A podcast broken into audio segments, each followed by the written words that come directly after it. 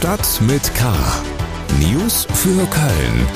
Der tägliche Podcast des Kölner Stadtanzeiger mit Helmut Frangenberg. Herzlich willkommen bei Stadt mit K. Heute dürfen wir in die Karnevalströte blasen und einmal Allah rufen. Das ist die Ausgabe 111 unseres Podcasts. Schön, dass Sie dabei sind. Und zur Kölschen Zahl passt dann auch die gute Nachricht zu Beginn. Das Land NRW will Karnevalsvereine mit 50 Millionen Euro unterstützen. Das hat die Landesregierung mitgeteilt und einfache Verfahren zur Beantragung des Geldes versprochen. Mit dem Geld sollen finanzielle Ausfälle ausgeglichen werden, die den Vereinen durch die freiwillige Absage von Karnevalssitzungen entstanden sind. Heute in Stadt mit K, Hoffnung statt Sorge, entspannter Umgang mit neuem Corona-Höchststand. Bocklemünd statt Marsdorf. Kompromissvorschlag im Streit um FC-Erweiterung. Ernste Sache statt Blödelei. Kölner Komiker bei der Bundespräsidentenwahl. Schlagzeilen. Durch die Zusammenarbeit von deutschen und polnischen Ermittlern soll einer Bande das Handwerk gelegt werden, die Senioren mit einem Telefontrick um ihre Ersparnisse bringt. Auch Kölner sollen an dem Betrug beteiligt sein. Bundeskriminalamt, Europol und polnische Beamte haben ihre Wohnungen durchsucht. Die Verdächtigen sollen unter anderem Konten auf Namen von Obdachlosen eröffnet haben. Die Bande steht im Verdacht, über ein Callcenter in England Senioren übers Telefon in Angst versetzt zu haben. Die Senioren sollten ihre Ersparnisse auf die Konten der Betrüger überweisen, weil angeblich ein Hackerangriff drohe.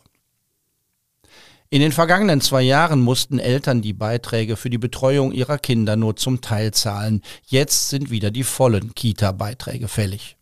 Trotz der hohen Infektionszahlen und der unsicheren Betreuung sehen Stadt und Land keine Entlastungen vor, da es derzeit keine flächendeckenden Schließungen von Kindertagesstätten gibt. Die Entlastungen der Beiträge in den Jahren 2020 und 2021 begründet die Stadt damit, dass es Einschränkungen und Betreuungsverbote gab. Dieses Jahr sei das nicht der Fall. Der 1. FC Köln streitet weiter für mehr Zuschauer im Stadion. Der Verein hat beim Oberverwaltungsgericht erneut einen Eilantrag gestellt. Bei Heimspielen soll die Hälfte aller Plätze im Stadion belegt werden dürfen. Die zuletzt erlaubte Öffnung für 10.000 sei gut, könne aber nur der Anfang für weitere Lockerungen beim nächsten Heimspiel sein. Das ist am 19. Februar. Bundeskanzler Olaf Scholz hat heute im Bundesrat weitere Lockerungen der Corona-Maßnahmen angekündigt. Wir kommen zu den Themen, über die wir etwas ausführlicher sprechen. Corona News. Die Corona-Inzidenzzahl bleibt in schwindelerregenden Höhen. Für panische Reaktionen sorgt das aber nicht mehr, im Gegenteil. Paul Groß, mein Kollege aus der Lokalredaktion, beobachtet für den Kölner Stadtanzeiger seit Monaten die Corona-Zahlen in der Stadt. Er kann sie vergleichen und einordnen. Ein wichtiger Faktor bei den Überlegungen, ob und welche Gegenmaßnahmen nötig sind, ist die Zahl der Menschen, die mit Corona ins Krankenhaus müssen. Und da ist heute ein neuer Höchststand erreicht worden. Paul, wie muss man das bewerten? Ja, das äh, muss man zum einen so bewerten, dass es natürlich eine hohe Belastung ist für die Kliniken. Ähm, denn Covid als äh, Krankheit kommt eben äh, weiterhin obendrauf auf das, was ohnehin äh, zu bewältigen ist. Das ist weiterhin der Fall. Und je mehr Covid-Patienten, ähm, desto schwieriger ist auch die Gesamtsituation. Einschränken muss man aber sagen, dass diese äh, Zahl von 394 Covid-Patienten nicht zu vergleichen ist mit diesem äh, Höchststand, den es schon mal gab in der dritten Welle, wo es auch am höchsten Punkt 394 Covid-Patienten waren. Ähm, denn damals waren wirklich fast alle äh, Patienten, die an Covid ähm, erkrankt waren und auch entsprechende Verläufe hatten. Diesmal ist das ähm, rund die Hälfte und die andere Hälfte teilt sich auf in Patienten, die Covid als Begleiterkrankung haben und solche, bei denen man es nicht klar ausmachen kann. Das heißt, die Krankheitslast durch Covid ist nicht ganz so hoch, äh, wie das schon mal der Fall war. Ohnehin ist die Lage auf den Intensivstationen ja auch deutlich entspannter als in vorherigen Wellen. Die Politik verspricht weitere Lockerungen, wenn klar ist, dass es zu keiner Überlastung der Krankenhäuser kommt. Was hörst du denn da zur augenblicklichen Situation aus den Krankenhäusern? Ja, ähm, die Krankenhäuser äh, melden jetzt keine ganz entspannte Lage, aber sagen eben auch, ähm, wir sind von einer Überlastung ähm, weit entfernt. Ähm, stellvertretend dafür ähm, steht eigentlich diese Diskussion, die gerade im Hintergrund läuft, sollte man vielleicht die Isolationsregeln verändern für Covid-Patienten, denn das ist immer mit einem sehr, sehr hohen Aufwand verbunden. Ähm, die alle entsprechend zu isolieren in ihren Zimmern, ähm, da immer nur mit einem doppelten Schutzanzug als Pflegerin oder Pfleger reinzugehen. Da allerdings ist die Stadt gerade an einem Punkt und auch der Krisenstab, wo man sagt, ähm, wir ändern das noch nicht, wir können uns das sozusagen leisten, diesen Zusatzaufwand. Ähm, und wir sind von einem klinischen Notstand wirklich noch äh, relativ weit entfernt und insofern ähm, bleiben wir bei den höchstmöglichen ähm, Infektionsschutzmaßnahmen und äh, dementsprechend ähm, droht jetzt akut keine Überlastung. Herzlichen Dank, Paul Groß, zu den aktuellen Corona-Zahlen. Sport. Im Streit um die Zukunft des Geisbockheims und die Erweiterung der Trainingsmöglichkeiten für den ersten FC Köln im äußeren Grüngürtel hat die Stadt einen Kompromissvorschlag auf den Tisch gelegt. Dieser könnte die festgefahrene Debatte neu beleben. Zur Erinnerung, der FC will da bleiben, wo er ist und sich dort auch vergrößern. Dabei kann er sich eigentlich auf klare Zusagen aus dem Stadtrat und von der Oberbürgermeisterin berufen. Doch diese Zusagen von einst gelten heute offenbar nicht mehr.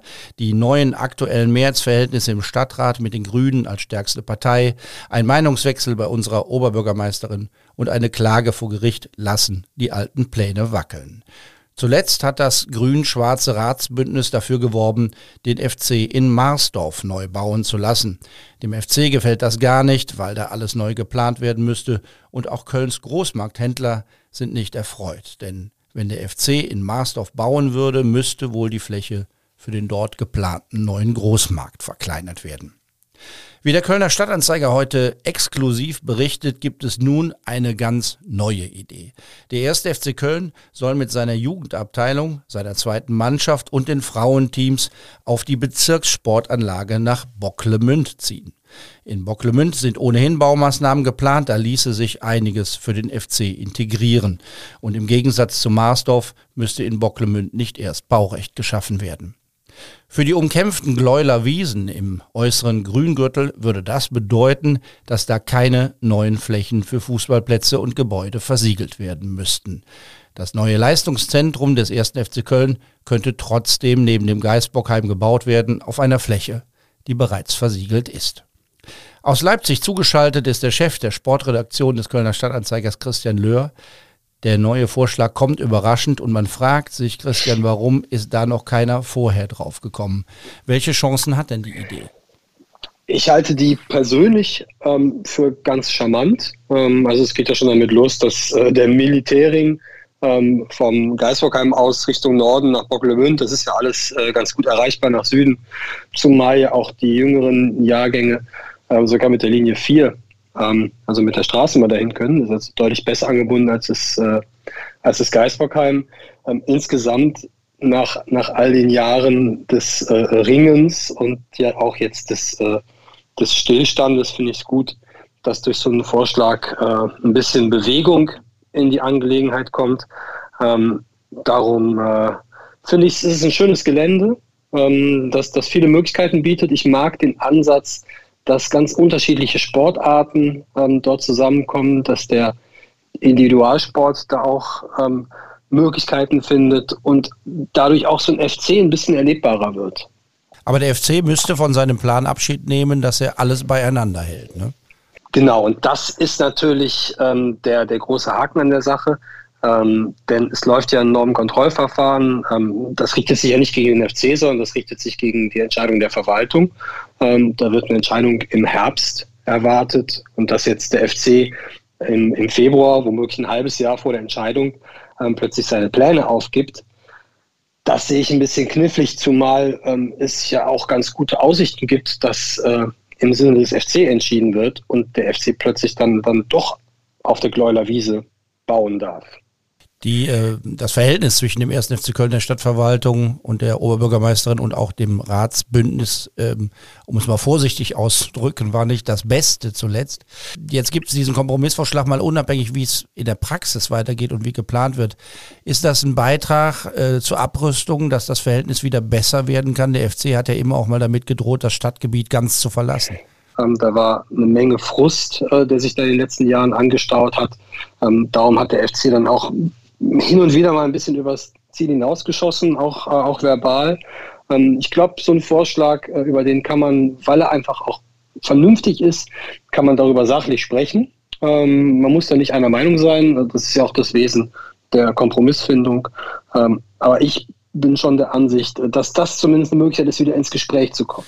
Du bist in Leipzig, du begleitest den FC beim Auswärtsspiel, beim Vizemeister. Jetzt muss man natürlich einmal fragen, wie lautet dein Tipp? Wie geht das Spiel aus heute Abend? Naja, ah in Leipzig hat der FC ja gar nicht so schlecht ausgehen in den letzten Jahren. Ähm, wenn ich mir das Potenzial und den Kader angucke, ähm, hat der FC natürlich keine Chance. Äh, irrerweise steht der FC äh, einen Platz vor den Leipzigern, äh, zumindest vor dem Spiel. Äh, darum kann ich mir vorstellen, dass wenn der, wenn der Plan aufgeht, ähm, dass das zu einem 1-1 reicht. Herzlichen Dank, Christian Löhr, zum Streit um die Erweiterungspläne des FC und den neuen Kompromissvorschlag, den Politiker und Stadt dem Verein machen wollen. Politik. Am Sonntag wird in Berlin der Bundespräsident gewählt. Man muss kein Prophet sein, der amtierende wird auch der neue sein. SPD, CDU, Grüne und FDP unterstützen Frank-Walter Steinmeier. Die Parteien schicken Vertreter und das müssen nicht nur Politiker sein. Dabei sind Fußballer, Schauspieler und Musiker.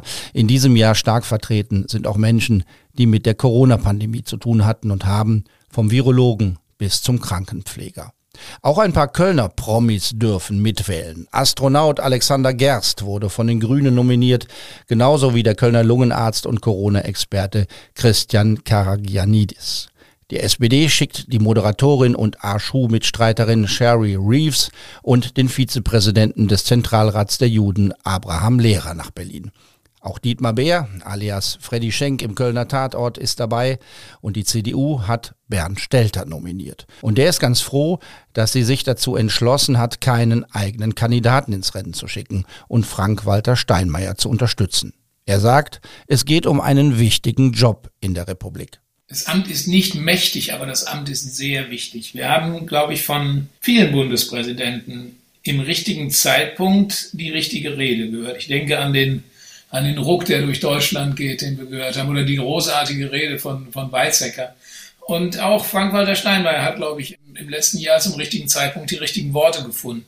Ich finde gerade in der heutigen Zeit, ja, wo man sich vielleicht mal wieder bewusst machen muss, dass unsere Demokratie etwas Verteidigenswertes ist, und wo immer wieder von der schweigenden Mehrheit gesprochen wird, aber die darf nicht nur schweigen. Gerade in der heutigen Zeit finde ich es wichtig, dass ein Bundespräsident dann im richtigen Moment auch was sagt. 1472 Mitglieder hat diese Bundesversammlung, an der auch Bernd Stelter teilnimmt. Ein riesengroßes Gremium. Der Aufwand und die vielen Promis, die sich da mit den Politikern des Landes tummeln, könnten für einen Komiker und Karnevalisten wie Bernd Stelter eine Traumvorlage für ein paar lustige Betrachtungen sein. Ich würde ganz sicher keine Witze drüber machen bei, bei so einer, bei solch einer Veranstaltung, wenn da rundherum ganz viele Leute sind und das fängt schon einen Abend vorher an, dann kann man über das, was rundherum passiert, kann man natürlich ein paar Witze machen, klar, kann man auch ein bisschen was fürs Programm finden, aber die Sache als solche, die Wahl als solche, die Wahl zum Bundespräsidenten, die steht für mich über den Dingen. Darüber mache ich sicher keine Witze.